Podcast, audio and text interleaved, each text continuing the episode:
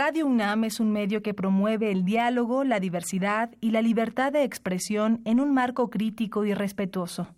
Los comentarios expresados a lo largo de su programación reflejan la opinión de quien los emite, mas no de la radiodifusora.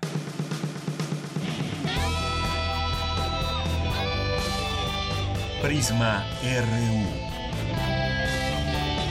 Relatamos al mundo.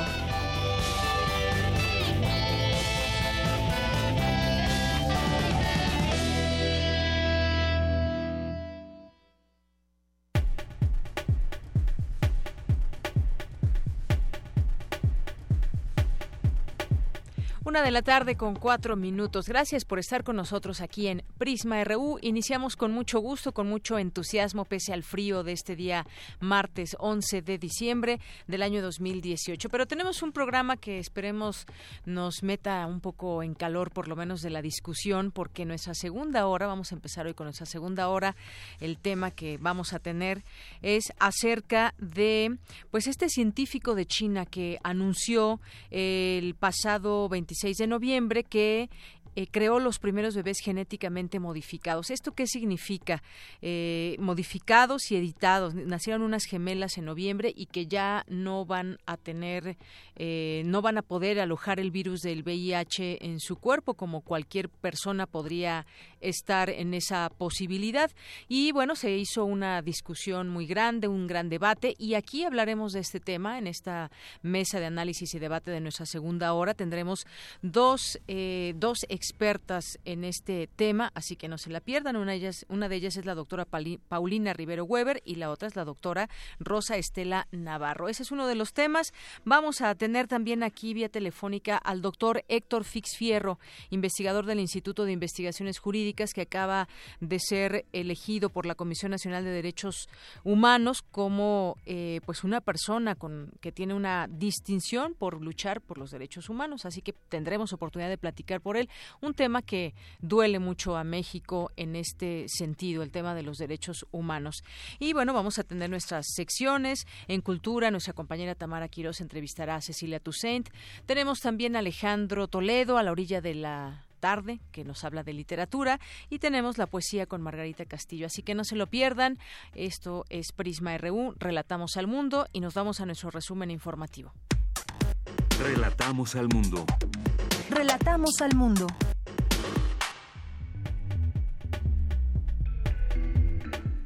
En la una con seis minutos y en este día, martes 11 de diciembre, en los temas universitarios, premia la UNAM a 66 ganadores de la Olimpiada Universitaria del Conocimiento. Mi compañera Virginia Sánchez nos ampliará esta información. Continúa en la UNAM la discusión en torno a la noticia del nacimiento de las gemelas genéticamente modificadas. Además de nuestra mesa, que tendremos análisis y debate, mi compañera Dulce García nos tendrá detalles. Por su parte, Cristina Godínez nos hablará sobre los investigadores de la UNAM que recibieron los estímulos a investigaciones médicas Miguel Alemán Valdés. Recibe el investigador emérito de la UNAM, Héctor Fixamudio, el Premio Nacional de Derechos Humanos 2018. Le tendremos, además de la entrevista, esta información de mi compañera Cindy Pérez Ramírez. En los temas nacionales, el gobierno federal presentó el programa paisano que aplicará en el país en esta temporada de regreso de mexicanos que residen en el extranjero, en particular en Estados Unidos. Mañana el presidente Andrés Manuel López Obrador enviará la iniciativa para eliminar la reforma educativa. Los elementos del Ejército y la Marina que serán integrados a la Guardia Nacional están recibiendo capacitación para atender denuncias por delitos del fuero común. El coordinador de Morena en el Senado, Ricardo Monreal, presentó un exhorto para que la Procuraduría General de la República informe sobre las investigaciones levantadas por actos de corrupción atribuidos a jueces y magistrados. Y en los temas internacionales, el presidente estadounidense Donald Trump dijo que si no recibe el presupuesto o presupuesto para el muro fronterizo, este será construido por los militares. La alternativa fue señalada por el mandatario antes de su reunión con los líderes demócratas en el Congreso. Hoy en la UNAM, ¿qué hacer y a dónde ir? El Instituto de Investigaciones Jurídicas de la UNAM te invita a la conferencia Teatro, Autoría y Derechos de Autor. ¿Quién es el autor de una obra teatral? Que se llevará a cabo hoy a las 18 horas en el Aula Reforma Política de 1977 del Instituto de Investigaciones Jurídicas, ubicado en el circuito Mario de la Cueva sin número, a un costado de la Facultad de Ciencias Políticas y Sociales en Ciudad Universitaria. Te recomendamos la presentación del libro El futuro de México al 2035, una visión prospectiva, con la coordinación de los doctores Manuel Perló y Silvia Inclán, con la participación del comunicador, investigador y analista político mexicano Leonardo Curcio y el doctor Roberto Escalante, académico de la Facultad de Economía. Asiste hoy a las 17 horas al auditorio Mario de la Cueva ubicado en la Torre 2 de Humanidades en Ciudad Universitaria. Como parte del Festival de Música Intersecciones, se presentará el grupo Las Luz y Fuerza, propuesta musical que combina cumbia, cabaret, beat electrónico y mucho humor, creado por la actriz y cantante Laura Deita, acompañada de su hermana Marina, quien toca el acordeón, y Oceana Castañeda, a cargo de la flauta y el trombón. Asiste a este peculiar concierto hoy, en punto de las 21 horas, a la sala Julián Carrillo, ubicada en Adolfo Prieto 133, Colonia del Valle. La entrada es libre. Este concierto es apto para todo público. O si lo prefieres, sigue la retransmisión este próximo viernes 14 de diciembre por el 96.1 de FM.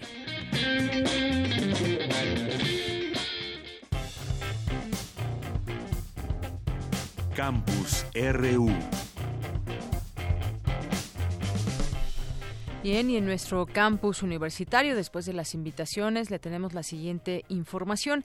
Derivado de los hechos registrados ayer en la explanada de la Torre de Rectoría, la UNAM informa que la oficina de la, de la abogada general ha presentado las denuncias correspondientes ante la Procuraduría General de Justicia de la Ciudad de México por las lesiones causadas a un miembro de la comunidad académica, así como por los daños ocasionados al patrimonio universitario. Personal de vigilancia de nuestra Casa de Estudios detuvo a dos de los presuntos responsables de las agresiones y las consignó ante las autoridades correspondientes. La UNAM condena enérgicamente cualquier acto de violencia en contra de las personas y el patrimonio de nuestra Casa de Estudios. Y en relación al paro de actividades que un grupo minoritario de alumnos apoyado por personas ajenas al plantel número 2 de la Escuela Nacional Preparatoria mantiene ilegalmente desde el 27 de noviembre, funcionarios de la Rectoría y de la Dirección General de la Escuela Nacional Preparatoria se han reunido con integrantes del Consejo Interno y con profesores de la Preparatoria 2, así como con padres de familia, de alumnos de iniciación universitaria y de bachillerato de ese plantel, a fin de analizar la situación que prevalece al interior de las instalaciones y explorar nuevas vías de concertación que conduzcan a su devolución. La UNAM reitera el llamado a toda la comunidad del plantel a no caer en provocaciones y actuar con responsabilidad y sensatez dentro y fuera de nuestra universidad. Y bien, en la información que le tenemos también de nuestros campus universitarios, mi compañera Virginia Sánchez nos informa, premian, premia la UNAM a 66 ganadores de la Olimpiada Universitaria del Conocimiento. Adelante, Vicky. Hola, ¿qué tal? De Auditorio de Prisma RU, muy buenas tardes. Así es, pues 66 jóvenes de nivel bachillerato recibieron de manos del rector de la UNAM, Enrique Graue, el premio obtenido en la octava Olimpiada Universitaria del Conocimiento Bachillerato 2018, en la que se entregaron 15 medallas de oro, 18 de plata, 16 de bronce y 17 menciones honoríficas en distintas disciplinas científicas, sociales y humanísticas como son biología, física, geografía, historia, matemáticas, química, filosofía y literatura.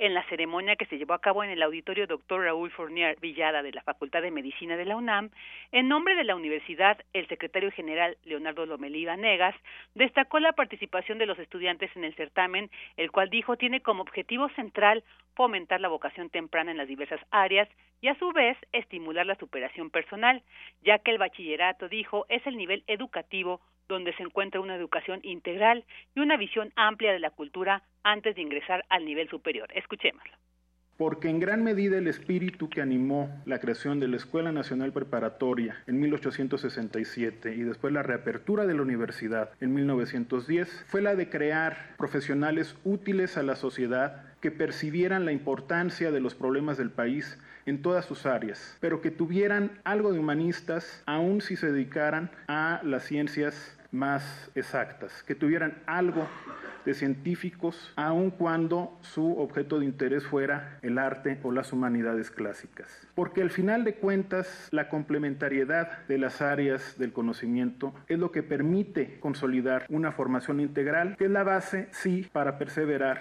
en un área, en una disciplina. Y en representación de los ganadores de la Escuela Nacional Preparatoria, Ricardo Esquivel Cervantes, quien obtuvo medalla de oro en el área de filosofía, dijo que esta Olimpiada representa la oportunidad de poder compartir conocimientos entre los jóvenes con intereses comunes, por lo que los invitó a luchar por sus sueños y mantener lo que dijo los identifica como comunidad, que es el amor al conocimiento.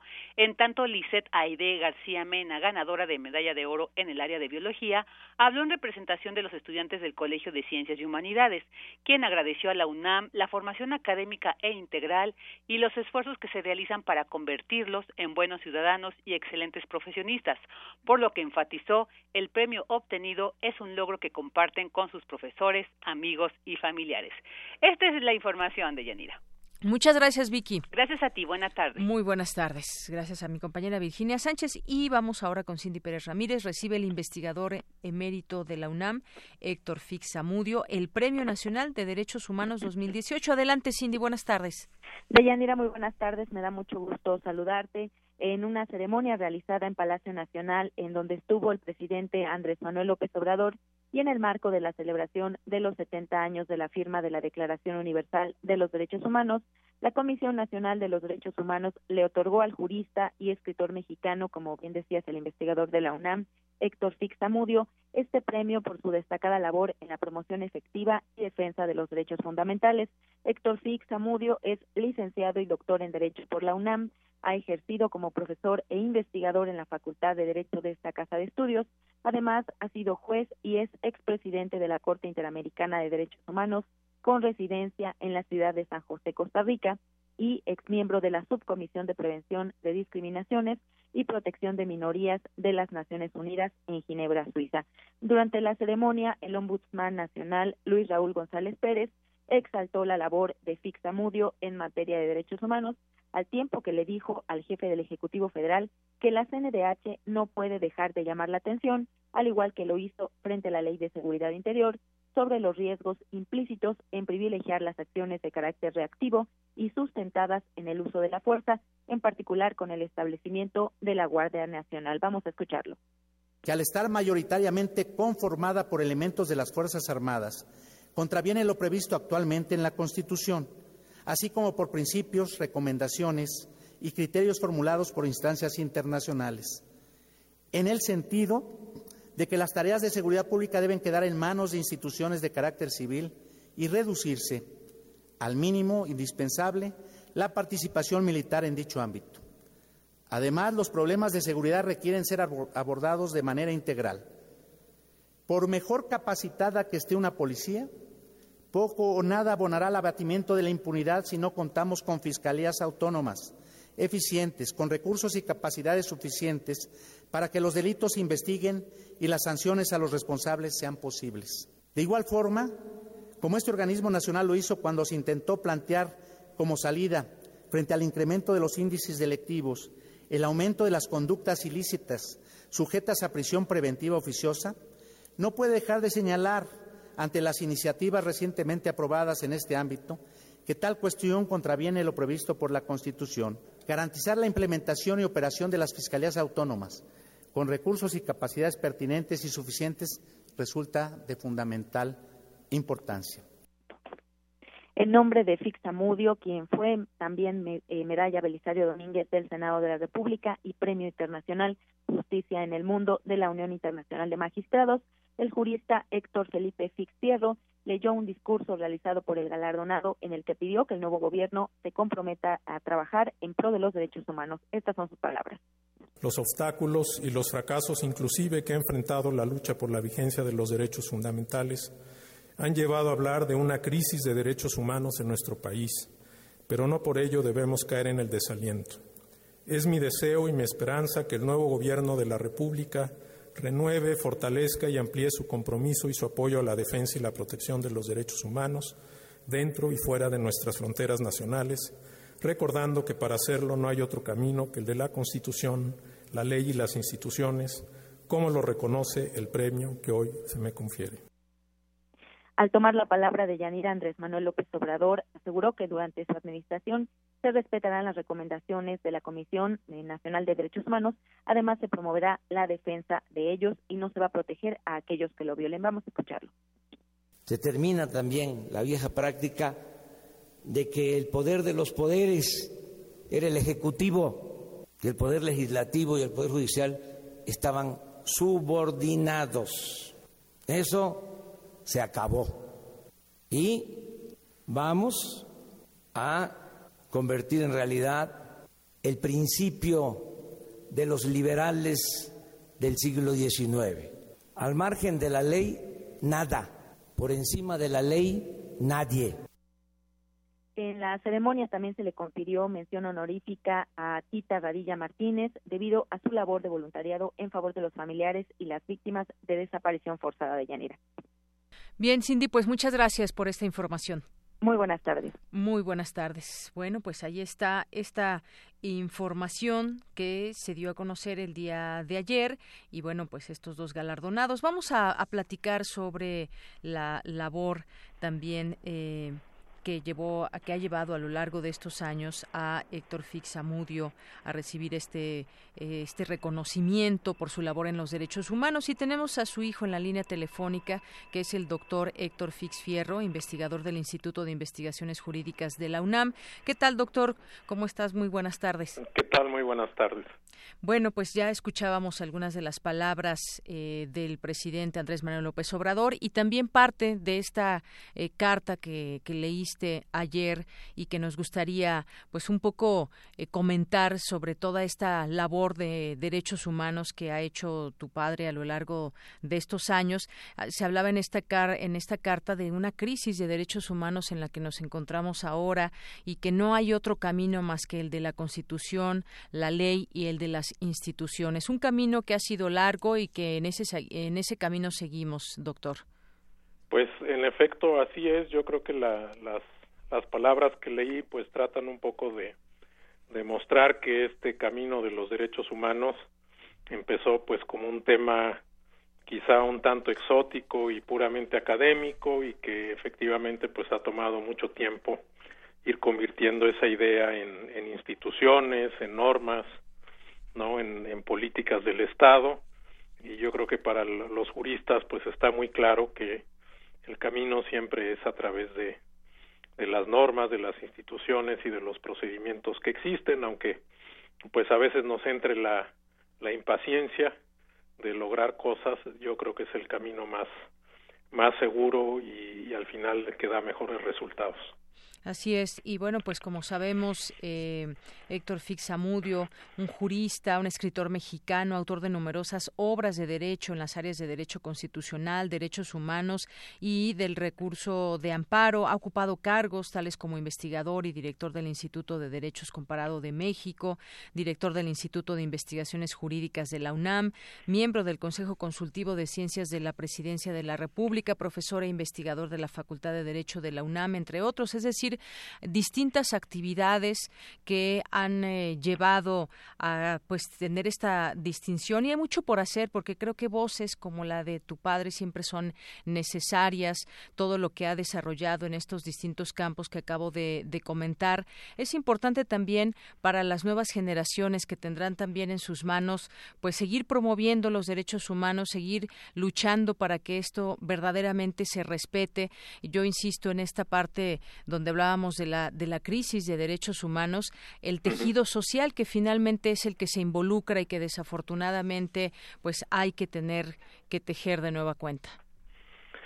Sí, bueno, esto de la, la crisis pues es algo que dijo explícitamente la, la Comisión Interamericana de Derechos Humanos hace un par de años que, que estuvieron de visita aquí en México y a mí en lo personal pues me parece un poquito que es una paradoja que sí hay avances importantes de tipo institucional y en de muchos sentidos y que al mismo tiempo pues tengamos esta percepción de que las cosas están realmente en un momento muy difícil yo creo que que pues es nada más una señal de que hay que seguir luchando por por esto, ¿no? Al final es algo que creo que trasciende a partidos políticos y a cambios de gobierno.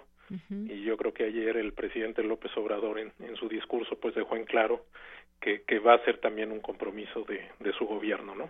Claro, y quien coincide también con todas estas palabras y estas apreciaciones es el presidente de la Comisión de Derechos Humanos, Luis Raúl González Pérez, y bueno, pues también dijo que México demanda cambios y transformación, y en este sentido debe estar todo esto sustentado en este respeto a la Constitución, a las leyes, a los derechos y a los recursos y garantías que nuestro sistema jurídico concede y reconoce a todas las personas. Así que, pues es un camino, digamos, un camino sinuoso, un camino que tiene, que donde hay muchas piedras en este camino, eh, Héctor, pero que sin embargo, sin embargo, hay que seguirlo y creo que pues si hablamos de derechos humanos hablamos eh, justamente pues de lo que sucede en distintas áreas y tenemos además un contexto que nos marca de mucha violencia que pues no ha parado desde hace tiempo eh, no es una violencia generalizada pero sí son focos rojos que hay en nuestro país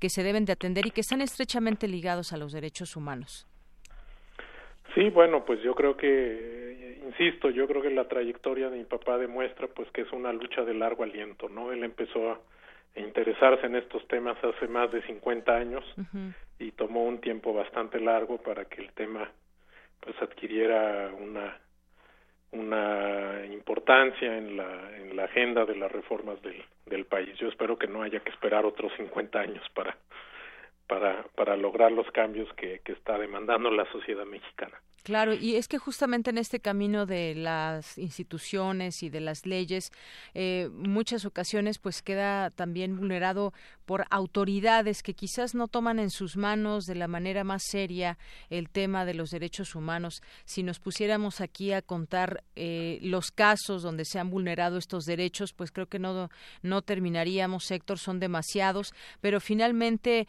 pues la autoridad también pues debe ser sensible a todo esto además de toda la sociedad, por supuesto, que es la que también recibe estos mensajes o recibe esa, eh, pues ese respeto o no a sus derechos humanos. Creo que todo debe ser en conjunto. La autoridad tiene un papel muy importante, pero también nosotros como personas seguir defendiendo estos derechos. Sí, no, claro, sin duda, sin, sin la participación de la sociedad, pues no, no se van a lograr los, los resultados, ¿no? Al final eh, yo creo que una ventaja pues es que ahora sabemos de estos de estos problemas. Mucho tiempo pues estuvieron relativamente ocultos no y ahora pues que se saben parece que las cosas están peor que nunca pero yo yo tengo cierto optimismo de que que con el tiempo vamos a ir lográndolo y que en unos años más podremos voltear atrás y y ver que superamos esta crisis. Claro, justamente eso te quería preguntar ya por último, ¿hay esperanza de cambio? Digo, finalmente, como decimos, es un es un problema muy grande donde se necesita pues la participación de todos, pero pues se abre quizás una nueva oportunidad en muchos sentidos. Eh, ¿Tienes eh, tienes esperanza de que pueda haber un cambio? Yo, la verdad es que sí. Yo creo que uno no debe ser pesimista sobre su propio país ¿no? Y en, en la medida que uno puede contribuir, pues, pues debe hacerlo. Ayer el, el presidente también señaló expresamente que su gobierno cumpliría con las las recomendaciones de la Comisión Nacional, que siempre ha sido pues un tema de, de preocupación y, y, sensible, ¿no? Entonces, pues yo creo que esa es una declaración importante que hay que resaltar. Así es. Bueno, pues Héctor, me da mucho gusto platicar contigo y pues nuestras felicitaciones a, a tu padre desde aquí, desde Radio UNAM. No sé si desees comentar algo más. Pues nada, que pues yo yo en lo personal creo que sí es un premio muy muy merecido uh -huh. y que al final pues llega en en un momento que también es es significativo para el para el futuro del país, que se reconozca lo que se ha hecho en el pasado y que se abran las digamos la, las perspectivas de, de, un cambio hacia futuro que, que, debe ser mejor que lo que tenemos hoy. Claro que sí. Bueno, pues eh, doctor Héctor Fix Fierro, muchísimas gracias por estar con nosotros aquí en Prisma no RU. Muy Hasta buenas luego, tardes. Muy buenas tardes. Hasta luego. Bien, pues el doctor Héctor Fix Fierro es investigador del Instituto de Investigaciones Jurídicas de la UNAM, es hijo de Héctor Fix Zamudio, quien recibió el premio en esta ceremonia acudió en el lugar de su padre. Y bueno, pues este acto que se llevó a cabo ayer en Palacio Nacional y en esta participación, ya escuchábamos ahí el presidente Andrés Manuel López Obrador, dijo que el reconocimiento que merecen eh, debemos de proteger a los ciudadanos, hacer valer los derechos humanos fundamentales y bueno, pues dijo vengo de la lucha por la justicia, de la oposición, así llegué a este cargo y recuerdo que aún no existía esta institución. Y en este marco, pues recordar también a, eh, en, este marco, Tita Radilla, hija de Rosendo Radilla, quien fue víctima de desaparición forzada en el marco de la Guerra Sucia. Y bueno, pues ahí también el presidente López Obrador recordó una anécdota al lado de Fix eh, Zamudio. Eh, quien mereció este premio, en 1996, cuando se separó el INE de gobernación, cuando hubo una reunión para designar al presidente, dijo que eh, consideraron que no era la persona adecuada y se rompió la negociación. Añadió que al reanudarse la negociación presentaron a 10 ciudadanos como propuestas para presidir el órgano y fue que surgió el nombre de Fix Zamudio y todos estaban de acuerdo de que fuera presidente del Instituto Federal Electoral y dijo que no podía porque tenía un compromiso con la UNAM. Expresó que el hecho de que rechazara la invitación lo distingue. Bueno, pues este fue el premio del día de ayer y pues tuvimos esta oportunidad de platicar con el hijo de Fix Zamudio, el doctor Héctor Fix Fierro. Porque tu opinión es importante, síguenos en nuestras redes sociales, en Facebook como Prisma RU y en Twitter como arroba PrismaRU. Queremos escuchar tu voz. Nuestro teléfono en cabina es 55 36 43 39. Continuamos una de la tarde con 30 minutos y algunos de los temas nacionales para comentar con ustedes y esperemos también recibir sus comentarios a través de nuestras redes sociales, a través del teléfono, nuestras redes sociales arroba PrismaRU, PrismaRU en Facebook y nuestro número en cabina 5536 4339. Bueno, pues enviará López Obrador, el presidente de México, iniciativa para eliminar la reforma educativa. Anunció que el día de mañana enviará al Congreso de la Unión la iniciativa de ley que cancelará definitivamente la reforma educativa aprobada en el sexenio anterior. El anuncio fue hecho por el jefe del Ejecutivo Federal este martes durante la conferencia de prensa matutina en Palacio Nacional. Esta reforma que costó mucho dinero, que costó muchos, muchos millones de pesos, en la que muchos eh, maestros no estuvieron de acuerdo, sobre todo en la manera eh, de las consecuencias que traería esta evaluación y que aquí tuvimos oportunidad siempre es importante señalarlo, análisis desde la universidad, donde decían, pues efectivamente, ese tema de la evaluación no se ve que pudiera tener frutos a, mediano o largo plazo, dado que, pues bueno, no solamente era punitiva, que ese es uno de los principales puntos a atacar por parte de los, de los maestros, sino también el tipo de, de evaluación que se hacía, que tenía distintos errores, y bueno, pues finalmente ya se hará como realidad desde aquellos momentos en que fue candidato a la presidencia, hablaba de la reforma educativa y hubo muchos debates en torno a, bueno, pues ya ya se firmó, ya está en marcha una gran reforma educativa, pues finalmente quedará eliminada o por lo menos esta iniciativa se enviará al Congreso de la Unión donde se tendrá que discutir y en todo caso cancelarla de manera definitiva. Y bueno, también en otro tema el presidente Andrés Manuel López Obrador adelantó que se negocia un acuerdo de inversión internacional entre la iniciativa privada y los gobiernos de Canadá, Estados Unidos, México y países de Centroamérica para enfrentar el fenómeno migratorio con el objeto de fortalecer la economía en esa región. Para ello dijo que el secretario de Relaciones Exteriores, Marcelo Ebrard, ha sostenido encuentros con el jefe del Departamento de Estados Unidos, a quien presentó un texto para la posible firma de este convenio. Es un auténtico régimen de división de poderes en una democracia fortalecida como la que permitió este cambio de rumbo. No caben los jueces dóciles al servicio de nadie. La irreductibilidad salarial no es un privilegio, sino una de las diversas garantías de independencia de la judicatura. Y bueno, pues también en otro tema, México ocupa el primer lugar en embarazo adolescente a nivel mundial, pues se han hecho distintos esfuerzos en este en este aspecto que quizás no han, no han rendido los frutos esperados. Ha habido campañas también muy grandes. Sin embargo, pues hoy podemos leer que de acuerdo a la, con la Organización Mundial de la Salud, 16 millones de mujeres entre 15 y 19 años y aproximadamente un millón de niñas menores de 15 dan a luz cada año. En ese escenario, México tiene el primer lugar a nivel mundial. Pues un tema donde debemos seguir reflexionando. Hemos platicado también aquí en distintas ocasiones con investigadoras, por ejemplo, de la Escuela Nacional de Trabajo Social, donde incluso pues acuden a distintos lugares, hacen trabajo de campo muy interesante para conocer de cerca pues estas eh, razones que pueden ser informativas y pueden ser culturales y pueden ser de muy distinta índole, pero pues al final se vuelve un problema no el hecho de que una mujer tenga hijos, sino que se vuelve un problema la edad. En muchas ocasiones menores, menores de edad, 13, 14, 15 años, que pues bueno, tienen eh, desde muy temprana edad que hacerse cargo de eh, un hijo o más y bueno, esto puede puede traer eh, consecuencias incluso a su propia salud. Eh, un tema también pendiente.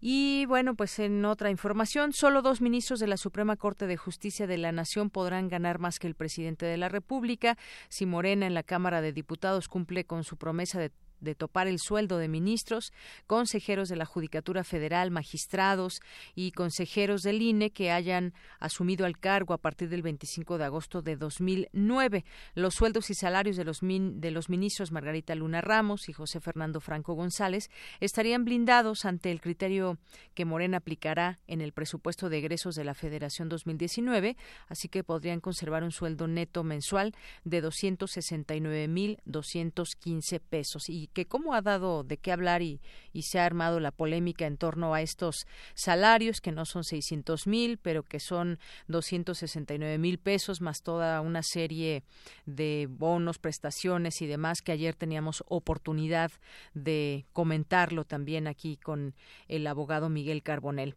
En otro tema, llegan peregrinos e inician operativos ante el arribo masivo de peregrinos a la Basílica de Guadalupe, que se incrementará en las próximas horas. El gobierno federal implementó los operativos Peregrino y Basílica 2018, en los que vigila la red de carreteras, los accesos y recintos del santuario guadalupano que se ubica en la alcaldía de Gustavo Amadero. Eh, aumentan 67% las solicitudes de asilo en frontera México-Estados Unidos, lo da a conocer la Oficina de Aduanas y Protección Fronteriza de Estados Unidos, que reportó hoy que el número de personas detenidas en la frontera con México que expresan temor de ser enviadas de regreso a sus países de origen y piden asilo registró un importante aumento en el último año, que quizás estas solicitudes pues sean para muchos migrantes la última posibilidad de poderse quedar en territorio mexicano, muy cerca de Estados Unidos, es la frontera México-Estados Unidos, dadas la situación que se ha eh, venido dando en las últimas semanas, en donde algunos eh, centroamericanos han podido entrar por distintas razones allá en Estados Unidos de manera de manera legal y otros tantos pues se han ido regresando y otros han pedido asilo aquí en nuestro país. También eh, pues con respecto a las salidas al extranjero del presidente Andrés Manuel López Obrador pues ya anunció que no tiene planeado salir del país a giras a Estados Unidos u otros países, ya que se enfocará en concretar los cambios que ofreció en campaña. Sin embargo, se dijo dispuesto a viajar de ser necesario para firmar acuerdos con otras naciones y hoy adelantó que presentará las acciones para la atención a los migrantes mexicanos que regresan del extranjero en la temporada decembrina. En más temas, el director del Instituto Mexicano del Seguro Social, Germán Martínez Cázares, informó que en el presupuesto del organismo para el próximo año se reducirá el gasto corriente en 4.218 millones de pesos con la finalidad de cumplir con el programa de austeridad republicana del gobierno federal. En otro tema, Policía Comunitaria toma el control de la seguridad en Petatlán Guerrero. Elementos de la Policía Ciudadana de Costa Grande, adherida a la Unión de Pueblos y Organizaciones del Estado de Guerrero, tomaron el control de la Dirección Municipal de Seguridad Pública y Tránsito de Petatlán y desarmaron a los policías municipales en turno, a quienes acusaron de trabajar con el crimen organizado. Y pues también factores como la inflación y el tipo de cambio obligarán próximamente, en próximos días, a Santa los Reyes Magos a surtir listas de juguetes de entre 5 y 7% más costosas que el año pasado. En promedio, comprar el regalo que puedan pedir los niños puede costar en promedio, ¿eh? porque hay quien gasta mucho menos o mucho más, puede costar 850 pesos por niño. Que la industria del juguete también es un gran negocio y qué regalar sería bueno también eh, detenernos a pensar qué queremos regalar o qué van a pedir los niños a Santa Claus, a los Reyes Magos, qué tipo de juguetes ahora con esta modernidad y tecnología y sobre todo pues eh, cómo juegan ahora los niños, cuáles son esos esos juguetes más solicitados. Bueno, quizás podemos platicarlo un poco más cercana estas fechas. Y bueno, pues vamos a continuar ahora con la información internacional de mi compañera Ruth Salazar. Internacional RU.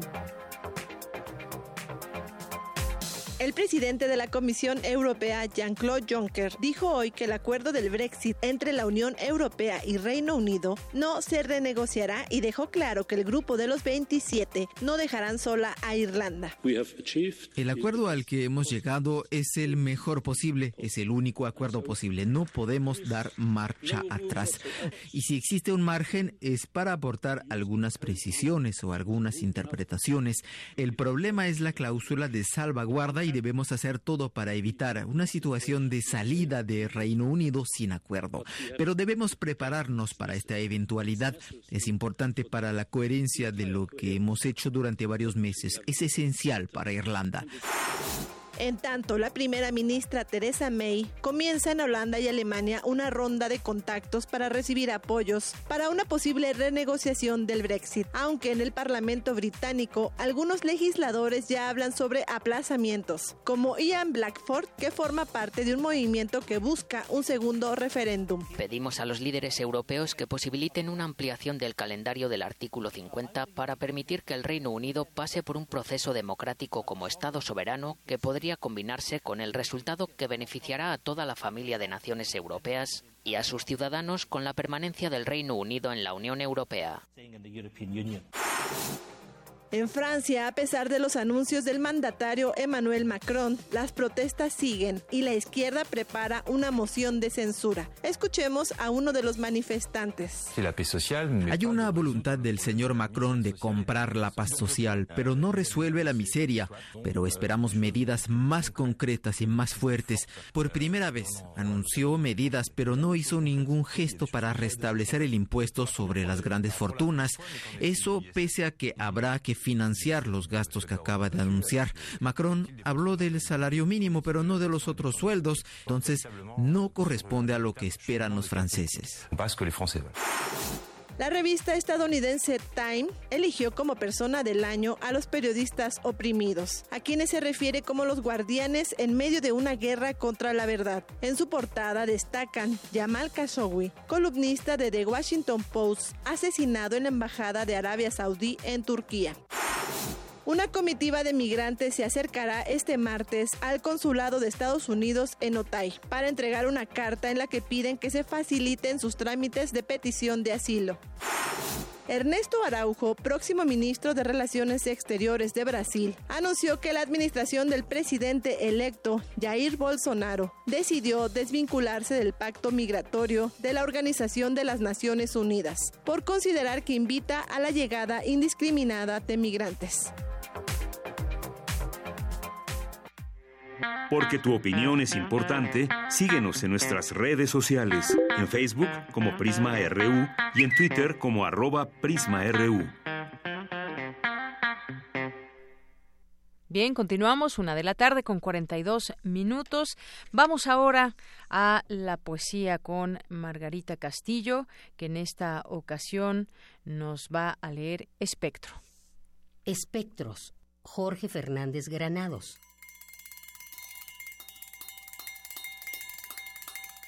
La memoria echa sus cartas en un lento ritual siempre incompleto. Como quien busca una inscripción en el árbol donde las cicatrices están frescas. los rostros repetibles de la gente y el aroma verde de la lluvia.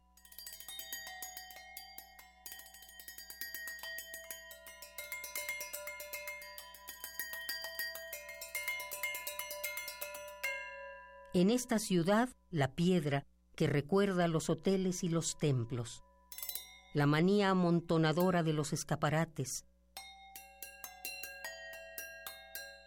los cafés de luz fría y bebidas tibias, donde se gastaron las palabras sobre el arte y el amor, entre otras bellas mentiras inmortales.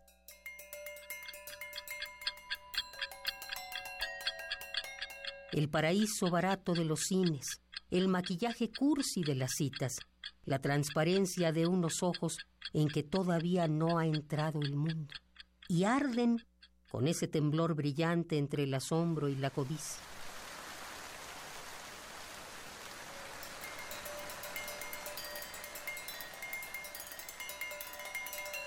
Noches que parecen existir antes de ser vividas y en que una parte de nosotros muere.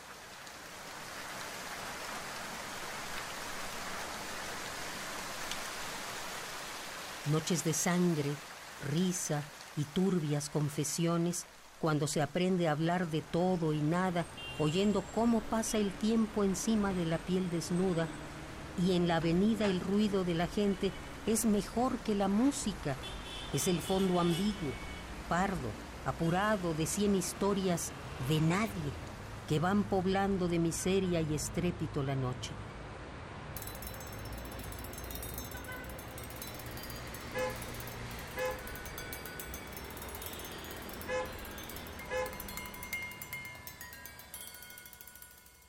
Callejones de carroña y bares donde la vida es grotesca y bíblica, donde se oficia el deseo y el sarcasmo, mientras el dolor deja una grieta que dura más que las palabras. Azoteas muy cerca del cielo, llenas de ropa limpia, gatos y mujeres que soñaban cosas imposibles y fumaban pensando en su vida, su país, las dictaduras, que oían canciones viejas, amaban con rabia y tenían una maleta al lado de la cama. También con su huraño traje gris, los oficios de la mediocridad o el hambre, triunfos llenos de fracaso, despachos desvencijados y desiertos, mansiones donde nadie ignora que la vida tiene un irrisorio precio. Inagotables veladas de un carnaval humano menos siniestro que gracioso. Y siempre a medianoche, más cerca de la soledad que de la alegría, rompecabezas de alcohol, deseo, disparates y sobre todo quienes buscan una noche de su vida tener algo más que un buen empleo. Madrugadas de humedad y comezón en recámaras prestadas. Cuando después del sexo el alma tiene prisa por dormirse, o mejor, buscar un taxi y salir a la noche de nadie, predadora, vieja sombra de todo el tiempo que nos recuerda qué breves son los éxtasis del gozo, la fe o la juventud. Qué breves son los sueños por los que damos la vida. Calles siempre menos habitables que el amor y sus espectros, donde pasan discretamente las historias y se acumulan como el polvo a la orilla de las bancas calles que parecen descifrables a lo largo de los años, siempre demasiado cómplices de su reticente aroma a decadencia, del absurdo rentable de sus hordas, del cielo que deshace lentamente su corazón de piedra. Calles que a pesar de todo cualquier día ocultan un encuentro, una puerta, un pasadizo una extraña inscripción como un secreto en donde sabemos que de alguna manera terrible y hermosa, aún habita ese nombre que oímos en un sueño.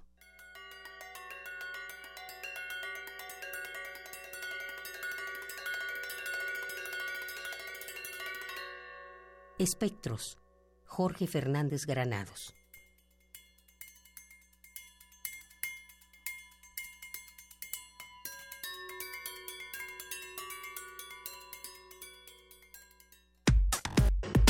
Relatamos al mundo. Relatamos al mundo.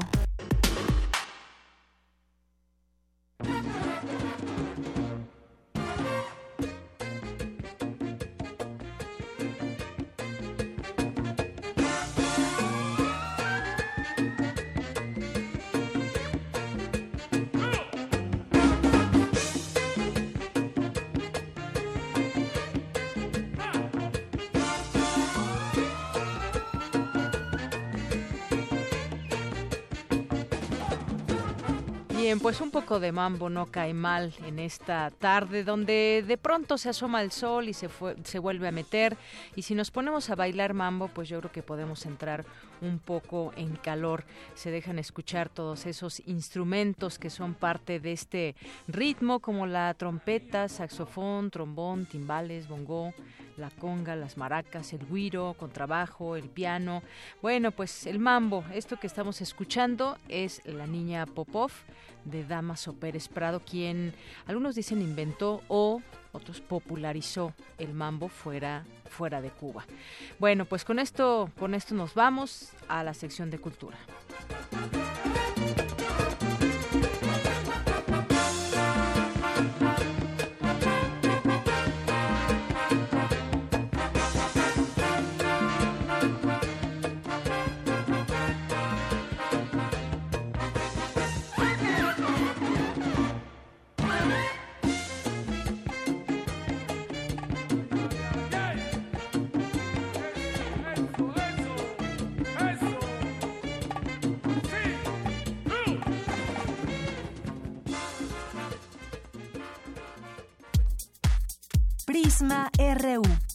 Relatamos al mundo.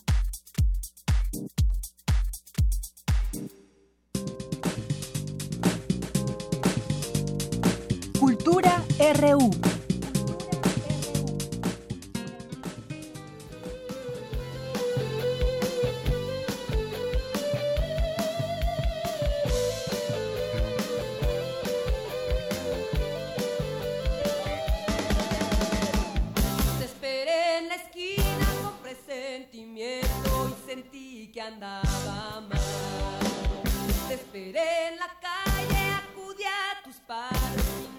Sabía más.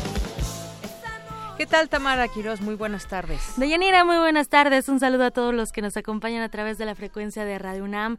Oye, qué buena canción escogió la producción para iniciar la sección de hoy. Escuchamos Prendedor del álbum Prendedor, Arpía, así es, de Cecilia Toussaint, ícono y artista emblemática del rock y de la música mexicana, quien además el próximo sábado participará en el concierto Voces de Mujeres. Queremos saber más detalles del evento y por eso invitamos a este espacio a Cecilia Toussaint, quien nos acompaña en la línea. Cecilia, bienvenida a estos micrófonos. ¿Cómo estás?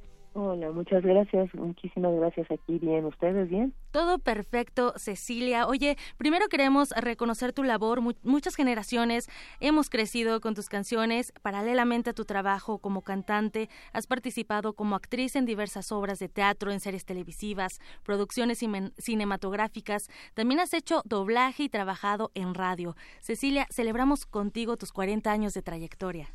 Muchísimas gracias. La verdad que sí ha sido, como comentaba en otra entrevista, un largo y sinuoso camino, pero la verdad que me ha dejado muchísimas satisfacciones, por supuesto siempre con momentos difíciles también, pero bueno, creo que ha valido la pena el esfuerzo y me siento muy pues muy contenta y muy agradecida. El camino nunca, nunca es fácil, pero se aprende y eso es lo importante. Y muchos hemos aprendido también contigo, Cecilia. Oye, y el sábado 15 de diciembre, bueno, a partir de las 4 de la tarde, el Zócalo será sede de un encuentro de grandes voces. Platícanos qué vamos a escuchar. Pues mira, es el primer concierto, el primer evento cultural, digamos, en la- con la nueva administración de la doctora Claudia Sheinbaum. Eh, es un concierto importante para ella eh, de alguna manera es dejar sentado más o menos de qué va a ir la cosa. Por eso concierto, el concierto se llama Voces de Mujeres, es una administración que está muy eh, enfocada en el trabajo con la mujer. Y bueno, eh, también se va a tocar por supuesto el tema de la violencia de género. Y en el escenario van a estar eh, pues varias eh, generaciones y varios géneros digamos dentro de la música mexicana como son Caña Dulce y Caña Brava que son unas chicas que tocan son jarocho eh, está María Daniela y su sonido láser y bueno está Eli Guerra y Lila Downs y yo así que es un concierto bastante versátil, digamos, para todos los gustos y bueno, pues esperamos a todo el público a partir de las 4 de la tarde. Es un evento obviamente gratuito y pues espero que asistan para acompañarnos en este día tan importante para todas nosotros. Claro, sí, un concierto, como bien lo mencionas, no solo promueve el trabajo y el talento de grandes artistas, sino también marca el inicio de una campaña contra la violencia de género que creo que es, es muy importante resaltarlo. Absolutamente importantísimo, quizá es el tema más importante de este concierto. Claro, y bueno, a través del arte, bueno, el espacio público se busca también la convivencia y esta oportunidad para la gente de, disfrutar de la voz de representantes de la escena musical que además han representado la voz también de las mujeres de México en diferentes épocas. Hay una cantidad de, de personas, van a ser cerca de 50 mil personas en el Zócalo este sábado a partir de las 4 de la tarde. Cecilia, ¿qué sigue? Bueno, es finalizar el 2018, pero ¿qué sigue en tu carrera para 2019? Pues mucho, la verdad, estoy en plena preproducción de nuevo material, estoy muy contenta con lo que estoy haciendo, tengo un proyecto para teatro, tengo una invitación para un cortometraje a principios de año, por supuesto televisión habrá, así que bueno, y mis conciertos que para mí son tan importantes, pues ahí seguirán. Oye, y aparte, ¿cómo te sientes de, que vas a ser homenajeada también en, eh, como parte de, este magno concierto? No, pues imagínate tú, la verdad que como decía también en otras entrevistas, la verdad que cuando te has esforzado tanto y has trabajado tanto eh, por sacar adelante tu carrera y tu trabajo, pues el hecho de que te lo reconozcan y te digan, bueno, pues después de todo no lo has hecho tan mal, pues la verdad que se agradece muchísimo y se siente se siente muy bien y me siento muy contenta conmigo porque la verdad sí he hecho una carrera con la mayor congruencia posible, con la mayor honestidad posible, con todo mi amor y nunca esperando nada más que hacer bien las cosas. Entonces, pues la verdad me siento muy, muy contenta. Yo creo que eres de, las personas afortunadas que, que a diario realiza su sueño, ¿no? Y, bueno, lo, lo, lo transmites a través de las letras, de la música, de tu voz. Pues eso procuro, la verdad que sí, soy afortunada, aunque ha sido un trabajo muy difícil, eh, soy autogestiva, por lo tanto el trabajo es doblemente difícil, pero la verdad que pues sí, pese a todo, aquí sigo 40 años después y espero que siga un buen rato más, que tengo muchas cosas que hacer y que ver todavía. Todavía también nosotros tenemos que disfrutar de ti, Cecilia, de tu trabajo. ¿Qué canciones vas a interpretar este sábado? ¿Ya tienes ahí algo listo? Sí, por supuesto. Mira, un poco me fui con lo que la gente me sugirió y me pidió en mis redes sociales hace tiempo. Yo en algún momento saqué una convocatoria o no sé cómo llamarle, preguntándole a la gente que si ellos tuvieran la oportunidad de hacer un setlist de un concierto mío, qué canciones pondrían. Y un poco me basé en eso para hacer la selección de, de los temas que voy a cantar el sábado, pues 40 años representarlos en una hora no es fácil entonces digamos que va a estar lo más representativo según la gente de, lo, de mi carrera. Excelente. Cecilia Toussaint, bueno, pues tenemos una cita, una cita contigo, una cita también con Lila Downs, con, con Eli Guerra, con el grupo Caña Dulce y Caña Brava y también con María Daniela y su sonido láser este sábado a partir de las 4 de la tarde en el Zócalo Capitalino. Así es, pues ahí los esperamos y muchísimas gracias por el espacio y muchas gracias a Radio UNAM porque es parte fundamental de mi historia, de mi trayectoria. Eh, trabajé ahí varias veces, hice varios radioteatros y siempre ha sido un espacio que ha apoyado mi trabajo, así que se los agradezco muchísimo. Claro que sí, gracias a ti Cecilia Toussaint por acompañarnos, larga vida musical. Mientras tanto, bueno, te mandamos un, fraten un abrazo hasta donde te encuentras. El sábado nos vemos por allá y nos vamos a despedir con Caite Cadáver del disco En esta ciudad. ¿Nos los presenta Cecilia? Muy bien, pues se quedan con Caite Cadáver del gran compositor eh, Jaime López. Este es un disco que salió por ahí del 87. Está en el bajo mi hermano Enrique Toussaint Y bueno, pues los esperamos el sábado. Yo soy Cecilia Tucent, cállate cada.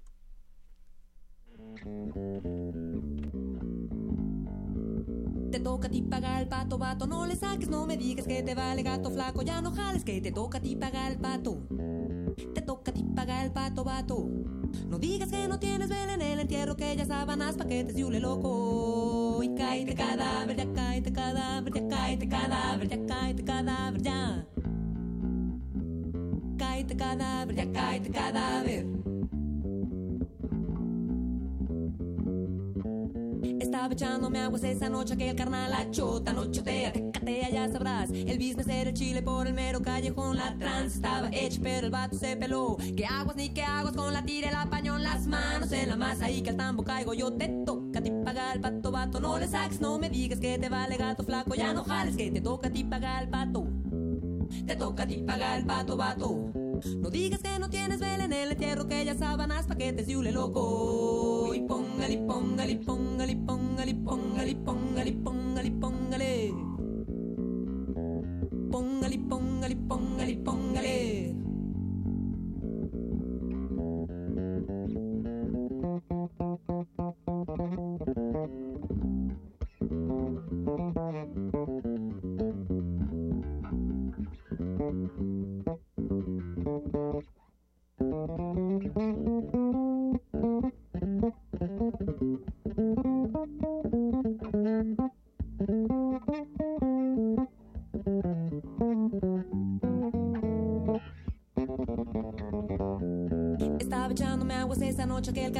chota no chotea, te catea, ya sabrás. El business era el chile por el mero callejón, la trans estaba hecha, pero el vato se peló. Que aguas ni que aguas con la tira la pañón, las manos en la masa y que al tambo caigo. Yo te toca a ti pagar el pato, vato, no le saques, no me digas que te vale gato flaco, ya no jales, que te toca a ti pagar el pato. Te toca a ti pagar el pato, vato. No digas que no tienes vela en el entierro, que ya sábanas, paquetes y hule loco. Y póngale, póngale, póngale, póngale, póngale, póngale, póngale, póngale. Pon, póngale, póngale, póngale, póngale. Póngale, póngale, póngale, póngale, póngale. Póngale. Relatamos al mundo. Relatamos al mundo.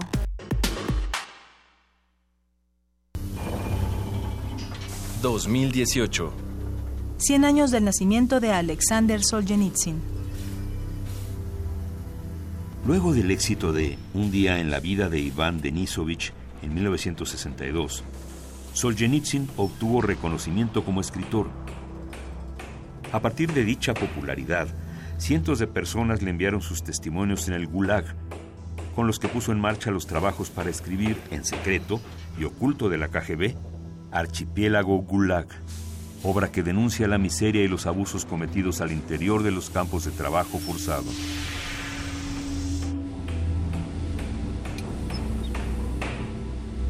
Alexander Solzhenitsyn. 96.1 de FM. Radio UNAM. Experiencia, Experiencia sonora.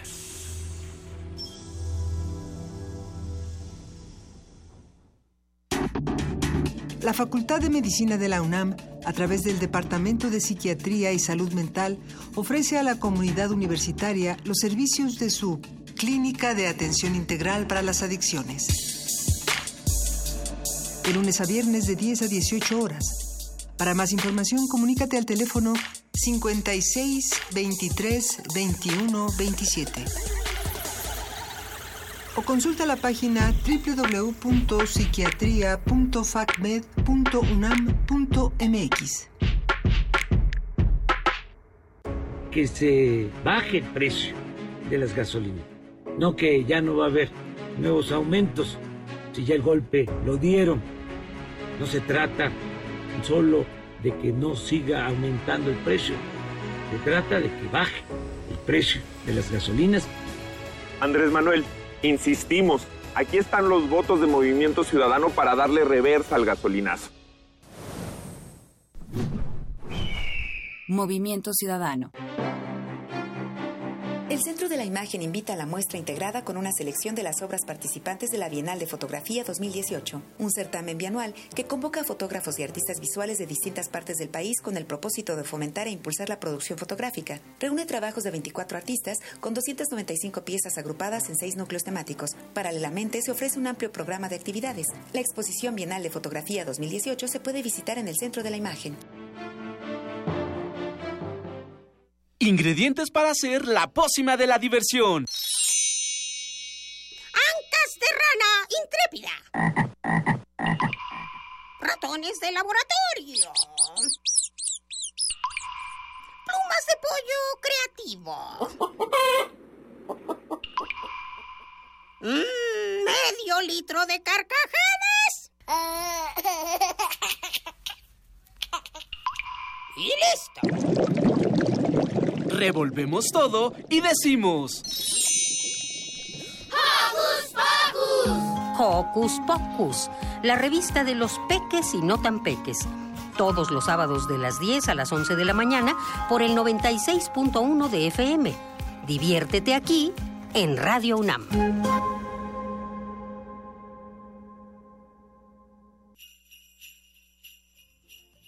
Luisa, ¿tú eres la que canta el burrito sabanero? Claro que sí, Juana Inés. Primer movimiento presenta La Hora del Aficionado. Manda tu villancico favorito o aquel que te salga menos feo al correo primermovimientounam.gmail.com antes del jueves 13 de diciembre para que sea transmitido el viernes 14 de diciembre. Tuki, tuki, tuki, tuki. Tuki, tuki, tuki, ta. Vuélvete una superestrella de Belén en primer movimiento.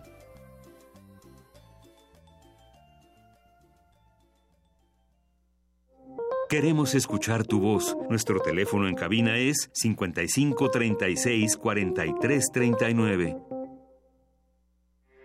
Porque tu opinión es importante, síguenos en nuestras redes sociales, en Facebook como Prisma RU y en Twitter como arroba PrismaRU.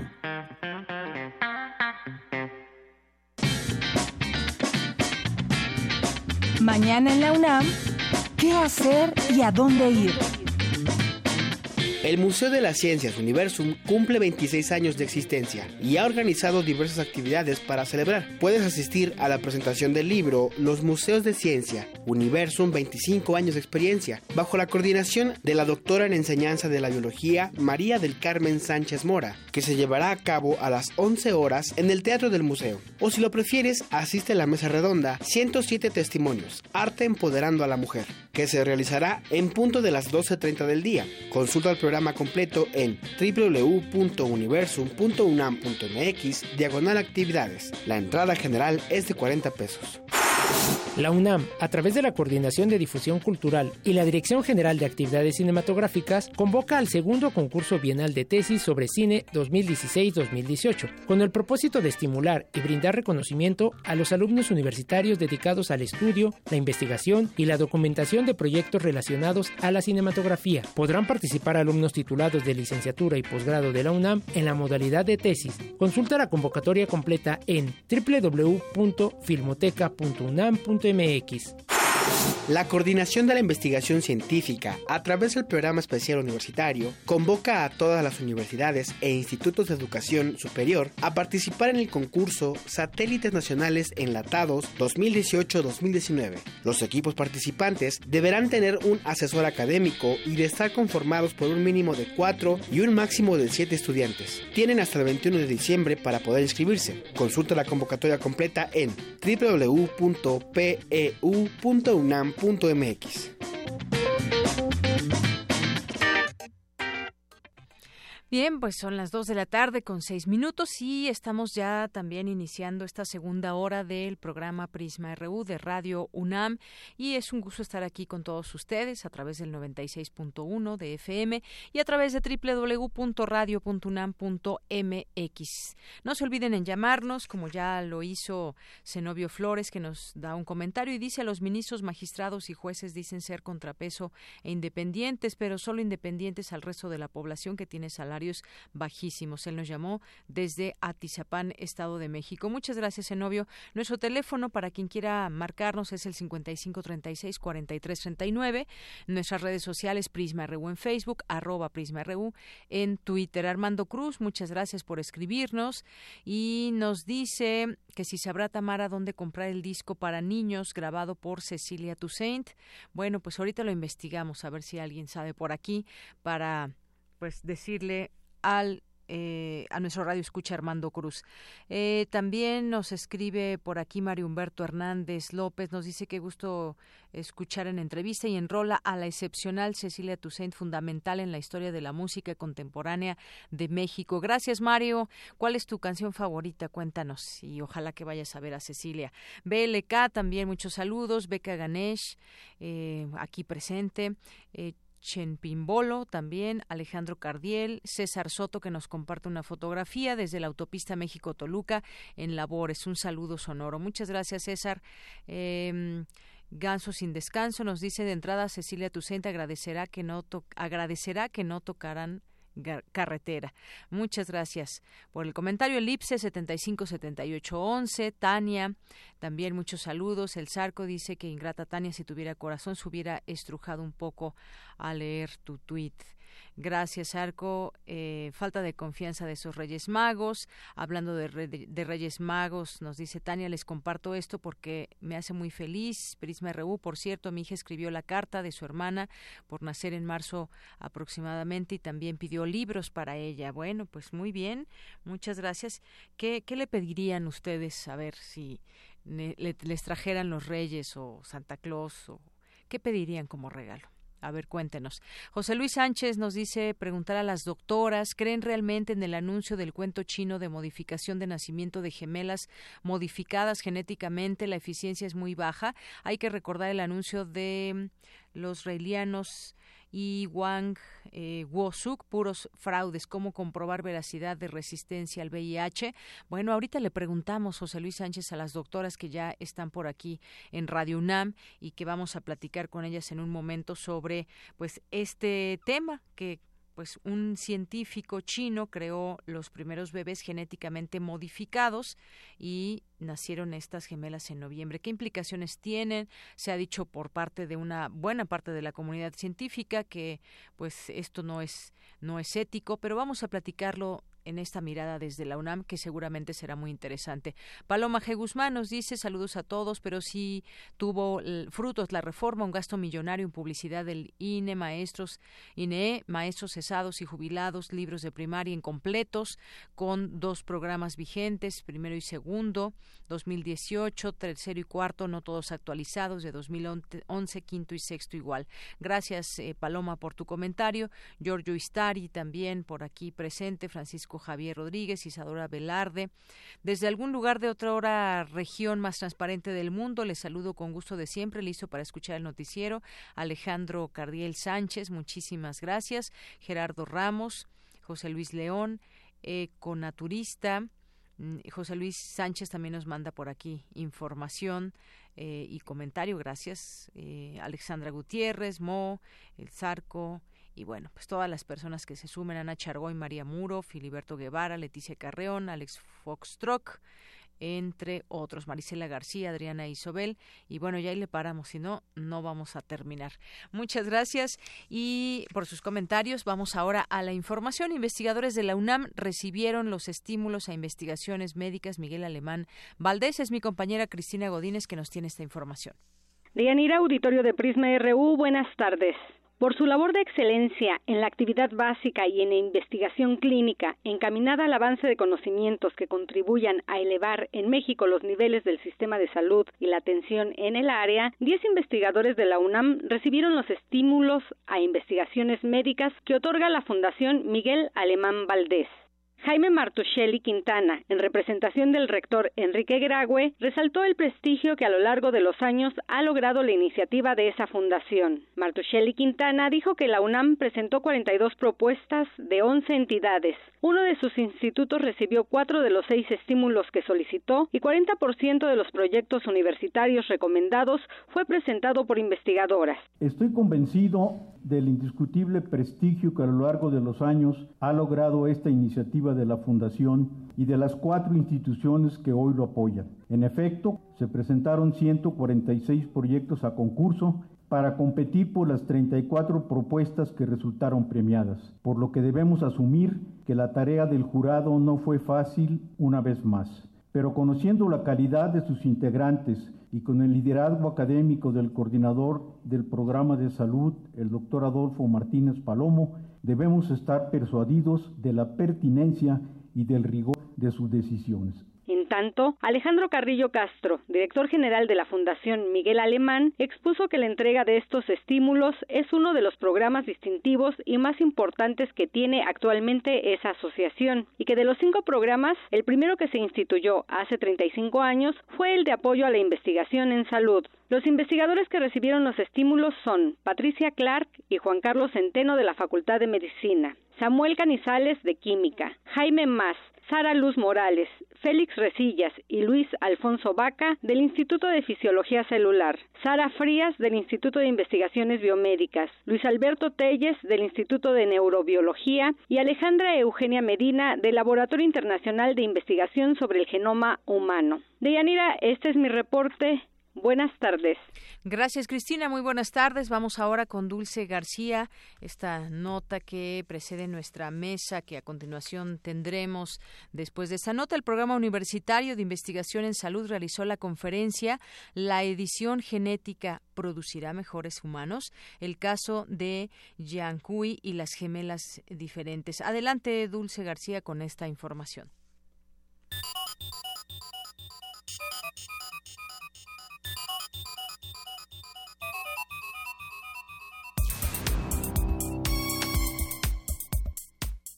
Hace unos días, el científico chino He Jiankui informó que realizó una fecundación in vitro con genes modificados para el nacimiento de unas gemelas que fueran resistentes al virus del SIDA, debido a que el padre de las niñas es cero positivo. La técnica empleada por el científico chino fue la llamada CRISPR-Cas9, que se usa desde hace varios años en experimentación para simular enfermedades en animales de tal manera que puedan ser estudiadas más detalladamente, así como sus tratamientos. También se usa para modificar modificar células humanas in vitro como paso previo a su futuro uso terapéutico. Esta técnica permite cortar y pegar de forma selectiva secuencias específicas de ADN de una célula para quitar la parte de aquel gen que esté mutada y sustituirla por una secuencia correcta, de tal manera que se corrija una enfermedad genética. Hasta ahora se había usado de dos formas. La menos invasiva que permite modificar las células fuera del cuerpo para después volver a implantarlas y la otra que modifica las células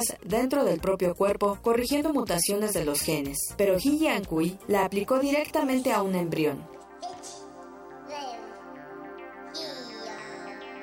A simple vista pareciera una solución, al menos para la lucha contra el VIH. Sin embargo, el acontecimiento puede conllevar complicaciones. Por ello, expertos de la UNAM se dieron a la tarea de explicar a la población cuáles son las implicaciones del procedimiento. El doctor Félix Resillas, director del Instituto de Fisiología Celular de la UNAM, explicó por qué el descontento de la comunidad científica.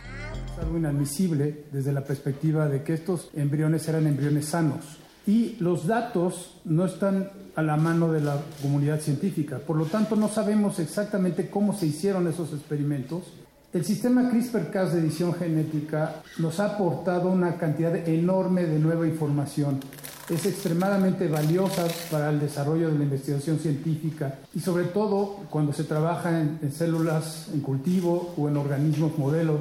Por lo tanto, en lo personal me preocupa mucho que esto se derive en prohibiciones sobre la investigación científica que realizamos muchos de nosotros.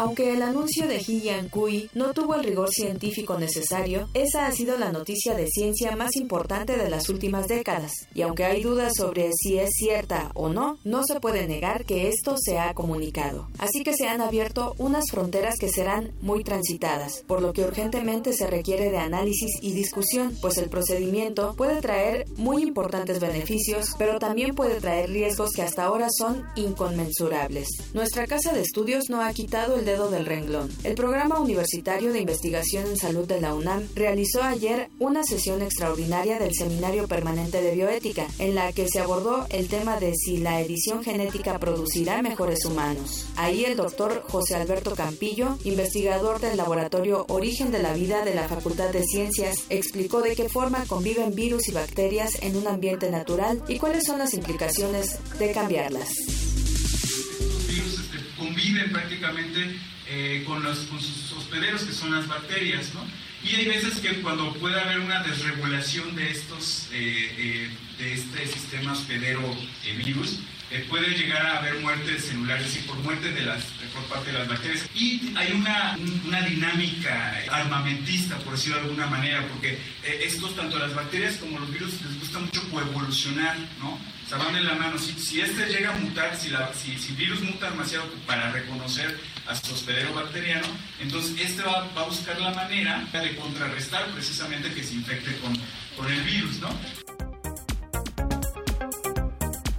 Las consecuencias del procedimiento realizado por el científico chino pueden ser devastadoras para la vida de las gemelas y de todos sus descendientes si hay efectos secundarios a largo plazo. La comunidad científica tendrá que estar al tanto de su desarrollo, pero también tendrá que seguir con la discusión filosófica y el planteamiento de la reflexión para establecer normas y regulaciones. Para Radio UNAM, Dulce García. Continuamos dos de la tarde con 18 minutos. Gracias a Dulce García por esta información, esta eh, nota que se originó desde la UNAM el día de ayer y que se discute, pues este este tema modificar genéticamente a los humanos. ¿De qué se trata? ¿De qué implicaciones estamos hablando? ¿Esto es positivo, negativo? Ha habido una serie de posturas en torno a este tema, dado que pues se habla de que no es una situación muchos no la ven desde el punto científico, que sea una situación ética, pero hablemos justamente de este tema, qué significa modificar a los seres humanos de esta manera, eh, desde sus genes, y para ello, para esta mesa de análisis, que además surgió por justamente este científico en China que anunció el pasado 26 de noviembre que creó los primeros bebés genéticamente modificados, unas gemelas que nacieron en noviembre, y bueno, pues hoy nos acompaña Paulina Rivero Weber, que es doctora en filosofía por la UNAM, actualmente es directora del programa universitario de bioética de la UNAM. Doctora Paulina, bienvenida, muchas gracias por estar aquí. Muchísimas gracias, Deyanira, un gusto.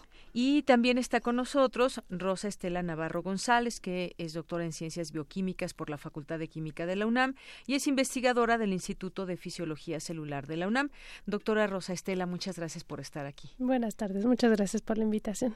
Bueno, pues eh, se hablaba de que pues no había sido la vía habitual en que se comunica normalmente un evento como, como este, de los grandes avances científicos, y bueno, pues el genetista He Jiankui, así se pronuncia, bueno, pues ha eh, concedió una entrevista a una, a una agencia de noticias, a AP, eh, hace unos días y dijo que acababan de nacer unas gemelas libres de VIH gracias a una edición genética mediante una técnica que se llama el CRISP-Cas9. Y bueno, antes que otra cosa, pues nos gustaría con ustedes platicar qué significa esto de la edición genética para entender qué pasó con estas con estas bebés. Bueno, esto de la edición genética es modificar los genes. Los genes son es donde llevamos toda la información para hacer un organismo. Todo, cada una de nuestras células lleva toda la información para hacer un organismo completo igual a, nosotros. Lo que vamos a heredar Lo que vamos a heredar, sí. Entonces, em, cada célula tiene esta información, pero las únicas células que van a pasarlo a la siguiente generación son los óvulos y los espermatozoides. Entonces, uno puede cortar los genes, esta edición es cortarlos y volverlos a pegar. Y en el momento de cortarlo y volverlo a pegar, se puede modificar eso, se puede hacer eh, interrumpir la lectura de ese gen y ya no va a ser esa proteína, va a ser otra proteína, otra va, a ser otra información genética distinta. ¿Cortarlo y ponerlo en otra persona no, o en uno no, mismo? es en uno también? mismo. uno En, mismo, en esta ocasión lo que hicieron fue en un eh, manipularon un embrión, o, bueno, supuestamente porque no ha sido publicado todavía No ni mostrado detallado detallado, este sí. Lo que hicieron fue manipular un embrión muy temprano donde se metió una, una proteína, una enzima que corta como una tijera molecular, cortó el genoma y la célula solita al ver que está cortado su información vuelve a pegarla. Y al pegarla comete errores porque no tiene de dónde basarse, entonces comete errores y eso modifica la, la información que va a leer normalmente esa célula. Uno puede modificar una célula de la piel, por ejemplo, y eso no va a pasar a la, a la siguiente generación, pero como lo modificó en un embrión, es posible que pase a la siguiente generación. Bueno, pues muy interesante todo esto. Ahora entremos también al, al plano de qué significa esto. ¿Es un avance o por qué hay tanto ruido en torno a esto, eh, doctora Paulina? Bueno, sí hay mucho ruido. Le, le- le comentaba hace un momento a la doctora Rosa Navarro que de, de las noticias que he estado leyendo es que incluso hay algunos científicos que tenían programados eh, congresos sobre genética para esta época se quejan de que ya no están tratando los temas que, que estaban dispuestos a tratar, sino todos estamos centrados en esto. Pues porque teóricamente sería la primera vez que, eh, que esto sucede. Ya el MIT había anunciado que había logrado aplicar esta técnica CRISPR en, en embriones, pero que no los dejó llegar a término, los desechó. Entonces, si esto es verdad, porque como decía la, la, la doctora Navarro, todavía no se anuncia de manera oficial, no hay un escrito oficial, ¿no? Este, si esto es verdad, sería la primera vez que nacen eh, seres humanos modificados con esta técnica. Claro. Y el problema es este pues por supuesto de índole tanto ético como bioético por, por lo que comentaba la doctora. Eh, si se logró eh, que estas gemelitas ya no sean susceptibles de contraer SIDA, bueno, qué maravilla. Pero ¿qué otra cosa pudo haber cambiado si, si los científicos nos dicen que con esta técnica suceden llegan a suceder efectos fuera del, del blanco, les llaman off target, ¿no? Fuera del blanco, fuera de lo que se pretendía. Entonces, este, pues, qué maravilla que avance la ciencia, pero sí es un problema cuando avanza sin tomar en cuenta todas las implicaciones éticas y la primera de ellas es nunca dañar. Exacto, porque efectivamente esto puede ser un salto de la ciencia y que puede también abrir una brecha ética. Yo creo que esa parte también se debe discutir de manera muy amplia, ya que las mutaciones se van transfiriendo de generación en generación. Digamos que eso es lo normal. Nosotros traemos nuestra carga genética y se va cuando tenemos hijos, pues lo heredamos eh, a, a- a los, a nuestros hijos. Y aún no está del todo claro cómo pueden estas ediciones afectar otros genes, es lo que nos están explicando. Eh, experimentación humana que ha sido criticada, decíamos también, por muchos científicos de todo el mundo y hay demasiados cabos sueltos porque no se conoce exactamente y a detalle cómo se dio esta situación. Incluso se había dicho que se había realizado en un hospital, el hospital lo desmintió. Es decir, hay una serie de situaciones que todavía no se conocen. Entonces, bueno, entramos a ese plano ético y qué es la edición genética, que ya nos explicaba aquí la doctora Rosa Estela, qué es este CRIP CRIPS-Cas 9, que también ya nos, nos explicaba, y por qué, por qué estamos ante una discusión ética cuando hay un avance médico. Es decir, eh, se celebra el que quizás estas eh, pequeñas ya no sean factibles de contraer el VIH, pero ¿por qué también hay esa discusión de decir, a ver, pues sí es bueno que no que no sea susceptible, pero tenemos que verificar otras cosas? Sí, precisamente es por causa de estos blancos que no son el blanco principal. El, el diseño se hace originalmente hace un blanco, hace un gen que es el CCR5, Ujú. que es un gen que codifica para una, como digamos, la puerta de entrada de las células para que el virus entre a la célula. Y esa no es, no es la única función que tiene esa, esa puerta de entrada. Puede ser la entrada para otros virus, por ejemplo, o puede tener otras funciones en la célula. Y entonces es cuando este, puede, modificando esta, eh, esto puede, puede hacerlas susceptibles a cosas que todavía no sabemos que pueden ser susceptibles. Y la otra es lo de los blancos fuera, que eh, aparte de modificar ese lugar específico que uno quería modificar, también hay posibilidad de modificar en otros lados. Es como meter una tijera que todavía no podemos controlar, digamos. Uno inyecta en la célula una tijera que todavía no puedes controlar, que no es tan precisa. Y entonces se empieza a cortar en otros lados y la célula empieza a reparar esos daños que hizo y al repararlos produce modificaciones. El genoma del, del humano es muy grande y es muy complejo, entonces pueden esas modificaciones haber ocurrido en lugares donde, que son silenciosos y no pasa nada, pero pueden ser en otros lugares que sean importantes. Ahora, el, el doctor He dijo que él, él este, había secuenciado el genoma de estas de las niñas y que no tenía otros este que otras modificaciones pero lo cual resulta inverosímil porque nosotros sabemos que hasta ahorita la técnica no ha sido perfeccionada como para que nada más haya un solo corte donde tú quieres pues sí todo esto resulta ser muy atractivo porque pues uno pensaría por algo estamos hechos así. El hecho de modificar pues tiene que ver con pues experimentar. No sabe no se sabe dónde están estas eh, gemelas o qué seguimiento se le puede dar que sería una parte muy interesante ver cómo se va desarrollando todo en ellas y bueno pues tener como una eh, pues una medición un parámetro de cómo de, de, saber qué está pasando en ellas yo creo que eso eso también sería importante saber qué va a suceder a futuro incluso antes antes de que se haga, ¿no? Se tendría que tener esta certeza, ¿no? No sé cómo lo vean ustedes. Sí, eh, claro que antes de llevar a cabo cualquier experimento se debería de tener toda la certeza de lo que va a suceder o el mayor porcentaje de certeza que se pueda tener. Eh, eh, lo comentaba hace un rato la doctora Navarro. A mí sí me gustaría, Deyanira, comentarte que en filosofía hablamos de, la falacia naturalista en el sentido de que usualmente pensamos esto que tú decías, por algo estamos hechos así, ¿no? Em, en filosofía eh, cuestionamos esta idea desde la perspectiva de que no porque esta sea nuestra naturaleza, digamos, en sí esta naturaleza nuestra es buena. Eh, por ejemplo, puede eh, concretamente esta técnica CRISP hay, quien le llama CRISPR para poder pronunciar la, la P y la R final, que son un poco difíciles, ¿no? Pero esta técnica eh, que, que, usó el, el, genetista chino Heian Kui, Kui, Heian Kui, un poco difícil de pronunciar, em, esta tecnología, em, por un lado, no está completamente probada. Pero por otro lado, ya en ratas se llegó a observar mejoría en la visión. Entonces, no podemos desecharla y decir, eh, quedémonos con lo que somos por naturaleza porque eso es lo que está bien.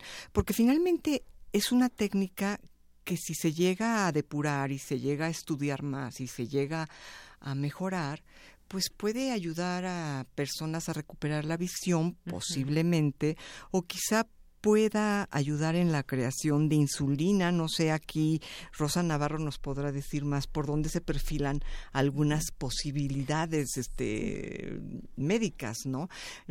Pero creo que tienes razón en lo que dices. No la podemos usar hasta no estar siempre 100% seguros o tan seguros como se pueda de que va a tener beneficios y no como lo hizo este médico chino que realmente pues lo hizo sin tener muchas certezas. Y que es justamente ahí donde entra la parte la de polémica, la ética, la polémica, por supuesto. Claro. Sí, claro. Algo bien importante es que esta esta técnica, como dice la doctora Rivero, es una técnica muy poderosa y que apenas estamos empezando a ver como la punta del iceberg de, de, todo lo que podemos hacer con esta técnica. Entonces, desde estas modificaciones genéticas que en, en muchos organismos inferiores, digamos, ya son factibles y podemos utilizarlas para hacer investigación, ahorita las, las utilizamos, pero pueden llegar a servir a nivel de agricultura o de curar algunas enfermedades, de mejorar algunas especies y todo eso tiene sus implicaciones éticas. Primero tendría que debatirse si se pueden soltar al medio ambiente eh, organismos por muy inferiores que sean, que han sido modificados genéticamente. Entonces, pero algo que es bien importante para la gente que, eh, que, que entienda es que esta técnica es muy buena y que eh, debemos de seguir haciendo investigación en cómo funciona, mejorándola, porque puede ser este una manera pues de curar enfermedades, ¿no? Por ejemplo, también fue muy desafortunado como el gen que escogió el doctor G para para modificar, porque hay para no contraer el, el, virus durante el embarazo, por ejemplo, hay otro, hay medicamentos, hay medicamentos que controlan el, la infección por VIH. Entonces no es necesario tener una modificación genética y hay, hay muchas maneras de controlarlo, ¿no? Entonces hay personas, por ejemplo, que tienen enfermedades que los son resultan letales y, o, y mientras y eso ocurre la gente los niños sufren mucho. Entonces una modificación de ese tipo sí sería algo que ayudaría a mucho a una familia no a poder tener un hijo que no va a estar sufriendo y que va a poder desarrollarse como un individuo sano. Así es, mm, sí. doctora. Sí de, Yanira aquí perdón que, que no me espera que me formules la no, pregunta. No, no, adelante, ahorita yo pregunto. Es que sí, precisamente desde la filosofía, ahora que, que dice esto Rosa, desde la filosofía lo que tenemos que preguntarnos es ciencia y técnica para qué, ¿no? ¿Hacia dónde? Esto es, queremos una... Eh, yo creo que el único gran consenso ahora que ha sucedido esto con el caso de las gemelas, que todavía ni siquiera tenemos la certeza de que haya sucedido, pero yo creo que el gran consenso es esto no debe detener, esto no debe de frenar el avance de la ciencia, ¿no? lo, lo que debe de crear es una normatividad muy clara, apegada a principios éticos y bioéticos. Creo que ese, digamos, es un consenso entre todos. Pero por otro lado, sí me parece importante remarcar desde el ámbito de la bioética, que la ciencia, desde mi perspectiva y su aplicación tecnológica, no deben nunca de perder de vista el para qué. Venía yo leyendo que, que de realizarse este tipo de modificaciones eh, a través de la técnica CRISPR, posiblemente pues ayudar a un individuo llegar a salir alrededor de un millón de euros. Vayamos a saber si esto es verdad. Realmente no lo sabemos todavía. Pero de ser así, esto remarcaría la brecha más todavía entre ricos y pobres. Entonces, yo creo que la ciencia y la tecnología, eh, en, en, ellas no está en sí mismas el bien y el mal. Son, digamos, neutras.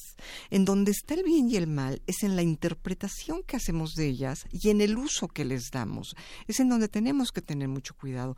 A mi modo de ver, la ciencia no debe de frenar su avance, debe de seguir avanzando, por supuesto, pero caray, antes de aplicarla a una tecnología determinada, creo que tenemos que estar muy seguros de lo que estamos haciendo e incluso yo iría más allá del ser humano. Esto es, no se vale desde mi perspectiva experimentar haciendo sufrir animales. Yo creo que eh, si en cierto otra momento... Vez la parte ética también. Otra vez se nos atraviesa la ética. Eh, tal vez no podamos ser abolicionistas y decir que ya nunca se experimente con animales, pero bueno, si lo tienen que seguir haciendo, por lo menos llegar a un cierto bienestarismo en el cual se cuide el bienestar del animal, no se le haga sufrir, este, vaya, por todas partes surgen estas aristas éticas, en qué medida nosotros los seres humanos tenemos el derecho de tomar una vida ajena eh, que es la única vida que tiene ese animal y someterla a un laboratorio. En, verdad estamos dispuestos a que si hubiera seres con una inteligencia superior a la nuestra, se llevaran a nuestros hijos para experimentar. ¿Me entiendes? Este, Todos estos son cuestionamientos que tenemos que hacernos a nivel ético, ¿no? Así es. Muchas gracias, eh, doctora Paulina. Y bueno, yo quisiera, tengo una pregunta ahora que nos explicaba la doctora Rosa Estela Navarro sobre pues cómo estos cambios, que estas modificaciones genéticas, pues pueden ayudar a evitar algunas enfermedades, pero que antes de esto, por ejemplo, hay medicamentos con respecto a lo que platicábamos del VIH. Y yo pienso en esta técnica en el cáncer, por ejemplo. Muchas veces, pues ya se trae eh, una carga genética, como en otras enfermedades, como la diabetes, ya se trae una carga genética cuando si uno tiene hijos y tiene diabetes ya les pasa esa información genética. Muchas veces el cáncer de mama se nos ha explicado que es así. Entonces uno venía quizás con buenos ojos modificar esa parte para que alguien, quizás una mujer con cáncer de mama que quiera tener hijos, eh, eh, sobre todo pues una hija y que ya no le pasen esa enfermedad. Lo, vemos desde fuera así, pero me parece que también antes de verlo de esa forma tenemos que entenderlo para saber por qué decir sí o por qué decir no, doctora. Sí, claro, es bien importante, como dice la, doctora, estar conscientes de para qué vas a hacer esa modificación o para qué vas a hacer esa experimentación. Y esta técnica está limitada porque a enfermedades que solo sean de un solo gen. Si, al, por ejemplo, el cáncer a veces surge por muchas cosas, aparte de genéticas ambientales, y entonces eso no se podría controlar con esta enfermedad. Por ejemplo, hay, hay sí, perdón, con esta técnica. Eh, hay algunos eh, este, tipos de cáncer que sí están predispuestos por un gen específicamente y que habría que repararlo, ¿no? Más que porque ya está no funciona bien y habría que repararlo, pero muchas veces la gente que porta ese, esa modificación no necesariamente le va a dar cáncer. Entonces el, el riesgo también no estamos listos, todavía es a donde nos debemos de, dirigir y si está limitada a que sea una modificación en un solo sitio. Que esto quizás abre en la idea por lo menos abre posibilidades, pero tenemos que irnos poco a poco. Yo les preguntaría en este sentido, esto también tiene que ver con es, es como un negocio, vaya, porque se, se, hablaba de que este investigador chino posee empresas, empresas de genética. No sé si esto también tenga que ver desde esa perspectiva. ¿Puede ser un negocio esto? Pues yo creo que podría ser un negocio muy rentable, pero nuevamente en qué medida es ético que los grandes avances de la ciencia solo beneficien a unos cuantos. Digo, me imagino que podría ser un negocio rentable como lo son las grandes farmacéuticas. O sea, parte del gran drama de nuestro país y de muchos otros países es que hay gente que no tiene acceso a las medicinas, ¿no? Entonces, este, eso es parte del para qué que mencionábamos tanto la doctora Navarro como yo. Esto es la ciencia, desde mi perspectiva, tendría que, pues caray, continuar su camino, continuar su desarrollo, pero sin perder de vista el ámbito social. El, como, como diría un el ser humano de carne y hueso que está ahí, que es el que supuestamente va a recibir los beneficios. ¿Cómo le vamos a hacer para que estos beneficios no sirvan para remarcar todavía más las diferencias sociales, sino al contrario, que sirvieran para, caray, pues para diluirlas un poco en la medida de lo posible, ¿no? Así es. Pues sí, es, esto es un, un tema que seguramente seguirá discutiéndose. Y había, ah, por, encontré yo un, un un dato que me, parece interesante porque tras esta polémica del experimento de este chino que afirma haber creado dos bebés editados genéticamente, también se habla de que en Harvard se probará este CRISP o CRISPR en el esperma para prevenir el Alzheimer. Y eso me pareció también muy interesante porque es una enfermedad también de la que no se tiene precisamente alguna cura en, en específico y se habla también de pues de la herencia que, que, puede haber en esta enfermedad para quienes puedan ser propensos. Y bueno pues no sé ustedes qué, qué opinen. También se abre ahí otra posibilidad como que el tema ya va permeando en la en los términos científicos internacionales y bueno, pues aquí salió otra enfermedad que podría evitarse también. Sí, este, eso sería como una, sería como escoger bien el blanco y pensar bien los beneficios y, y en qué podría perjudicar. Y esta eh, investigación Está nada más autorizada como para modificar el esperma, pero no creo que esté autorizada todavía para formar un organismo, o sea, producir un bebé, sino uno tiene, cuando hace investigación, tienes que conseguir primero o ser aprobado tu proyecto por un comité de ética. Y esto es, yo creo que nada más se les ha autorizado a ciertas universidades ciertas modificaciones y pero no continuar con la producción de una de, de vida, sino nada más en este caso modificar el esperma y pues probar que se puede hacer, ¿no? Ahorita la, la, técnica se ha quedado en probar que es factible hacerlo, pero no todavía hasta donde llegó supuestamente el doctor G. Así es, el responsable del proyecto de la universidad y otros científicos siguen defendiendo el potencial de esta tecnología para prevenir enfermedades e incluso salvar a la especie ante futuras epidemias. Dice esta nota, dice que el médico y científico especializado en fecundación in vitro, que es Werner Neuhauser, del Instituto de Células Madres de la Universidad de Harvard, afirma que va a empezar a utilizar la herramienta de edición genética CRISPR para alterar el ADN de, en espermatozoides y su objetivo consiste en demostrar si es posible crear bebés con un riesgo muy reducido de desarrollar la enfermedad de Alzheimer más tarde en, en su vida.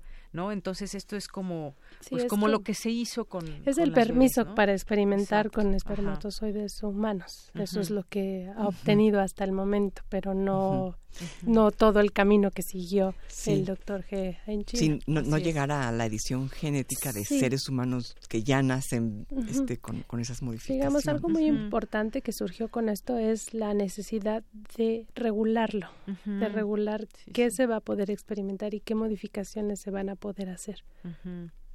Sí, porque bueno, lo que aclaran estos investigadores o estos científicos de Harvard es que no habría embriones involucrados ni sería un intento de hacer un bebé, un bebé al menos no de momento. Eh, y los investigadores están ensayando, digamos, cómo editar el ADN en el esperma recolectado y bueno, pues ya de ahí hacer todo este procedimiento. Y uno de los retos es que cuando empiezas a hacer esas modificaciones es demostrar que solo modificaste el sitio. Exacto correcto y no otros sitios, que es a lo que no hemos llegado todavía.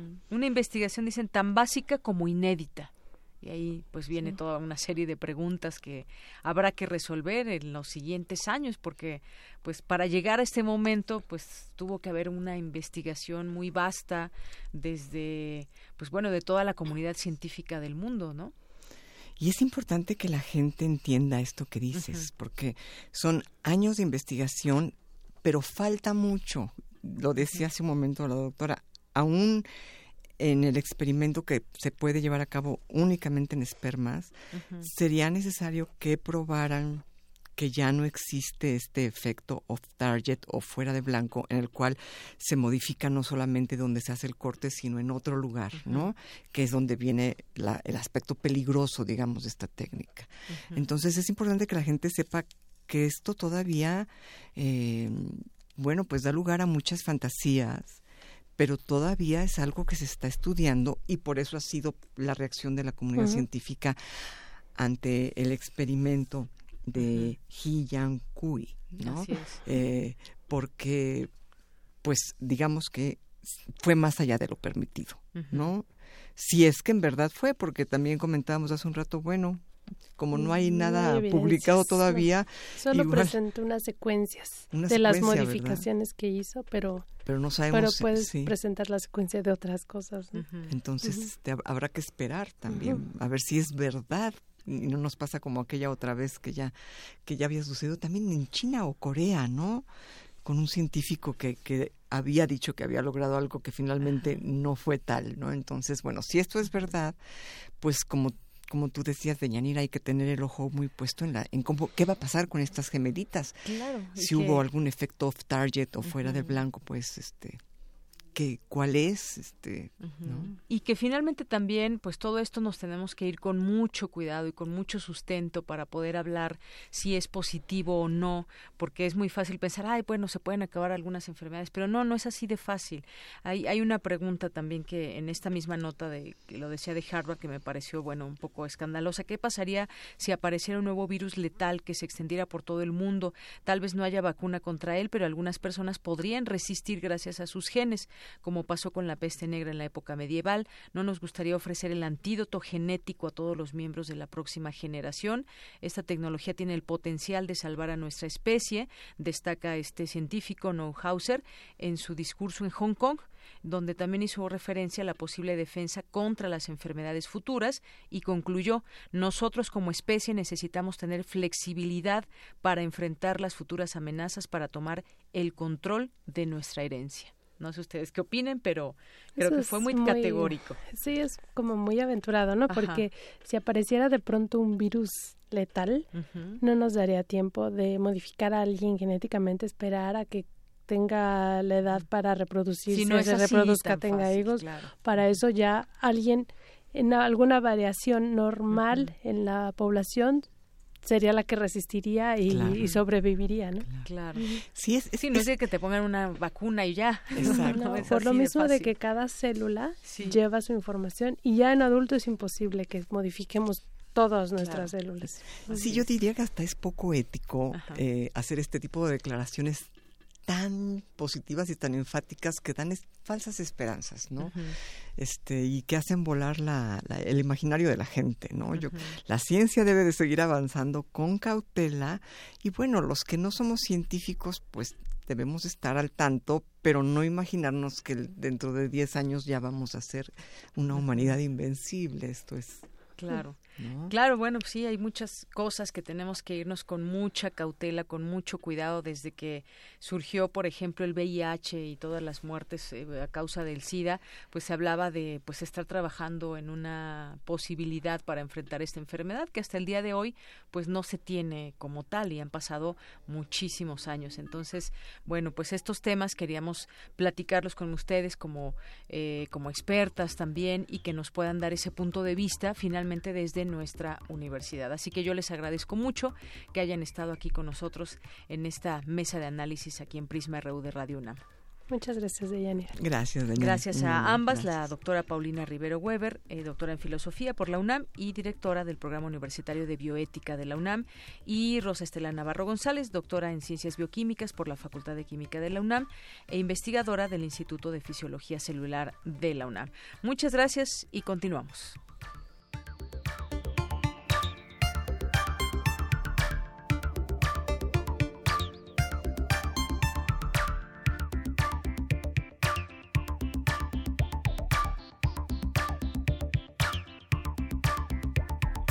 Charging battery. And now we are full of energy.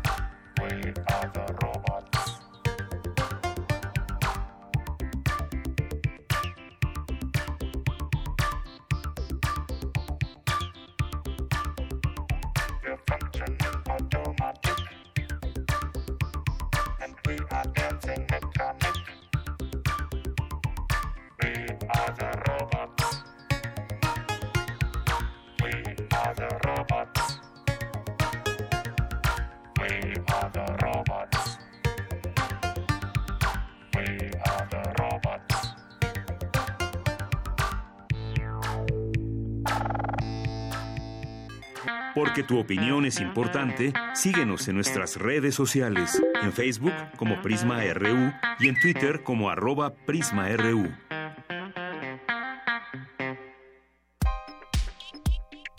Colaboradores RU. Literatura. Bien, pues a la orilla de la tarde, hoy una tarde pues un poco fría. ¿Cuántos grados estamos? A ver, quién sabe por ahí a cuántos grados estamos el día de hoy. Pero bueno, con la calidez de siempre aquí en la radio te damos la bienvenida. Alejandro Toledo, ¿cómo estás? Muy buenas tardes. Hola, Deyanira, ¿cómo estás? Pues bien, con un poquito de frío, pero Espero muy bien. voz- espero que mi voz se oiga bien porque alguien me reclamó el otro día que mi voz se oía como, como enferma. Pues como yo te escucho muy bien. Yo creo que nuestros radioescuchas también y si no ya ya nos lo dirán. Muy bien.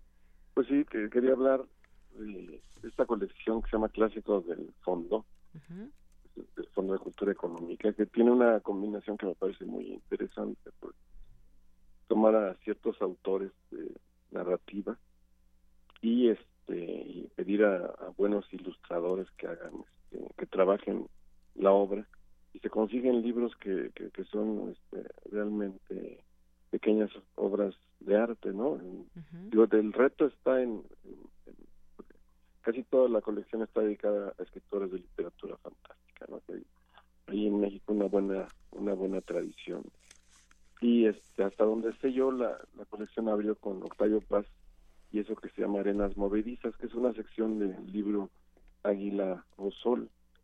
Eh, yo, yo digo que si Paz no hubiera escrito poesía y, y ensayo, si solo hubiera escrito narrativa, también podría ser una especie de, de Juan Rulfo con un libro de cuentos que sería Águila o Sol y con una novela que es el, el monogramático, ¿no? Y es, realmente es buen es buen prosista y en este en Arenas Movedizas están textos clásicos como como El ramo azul o Mi vida con la ola, ¿no? Que son muy buenos cuentos este, fantásticos, ¿no? Yo he averiguado que, que en algún tiempo tuvo fue vecino del, del otro autor que está en la en la colección que es Francisco Tario. Vivían en, en- en- los dividía, digamos, el patio trasero. Y ahí Paz vivía con Elena Garro, que hoy, hoy es su cumpleaños. Y este y asistían a algunas tertulias eh, que, que organizaba Tario, donde se tocaba el piano y se recitaban poemas. ¿no? Y este, entonces yo, yo, ahí hay una afinidad, esto es en los años 40, cuando todos ellos eran muy, jóvenes. Eh, hay una afinidad ahí que, une tanto a Elena Garro y a Octavio Paz con, con Francisco Tario y con el y con el relato fantástico, ¿no? El, libro de Paz está ilustrado por Gabriel Pacheco, ¿no? Y creo que son eh, son cuadros prácticamente los que ofrece Gabriel Pacheco como interpretaciones de los textos narrativos de Paz. El de Entre Noches y Fantasmas lo ilustra Is- Isidro R. Esquivel y realmente hace también un muy buen trabajo. El mundo de, de Tario es un mundo de noche, es un mundo nocturno y este y, y, y así son las ilustraciones que, que hace Isidro R. R. Esquivel, ¿no?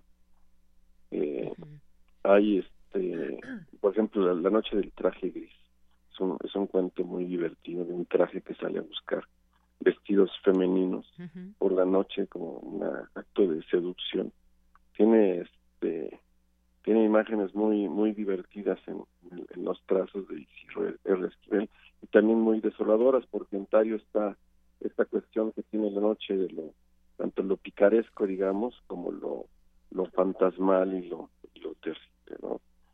Eh, son son libros hechos en, en distintas épocas y que llevaron mucho mucho tiempo de trabajo no la, la interpretación de una obra literaria que no sea literal digamos sino que sea una interpretación creativa en trazos es muy difícil no y entonces ca- casi han salido uno por año.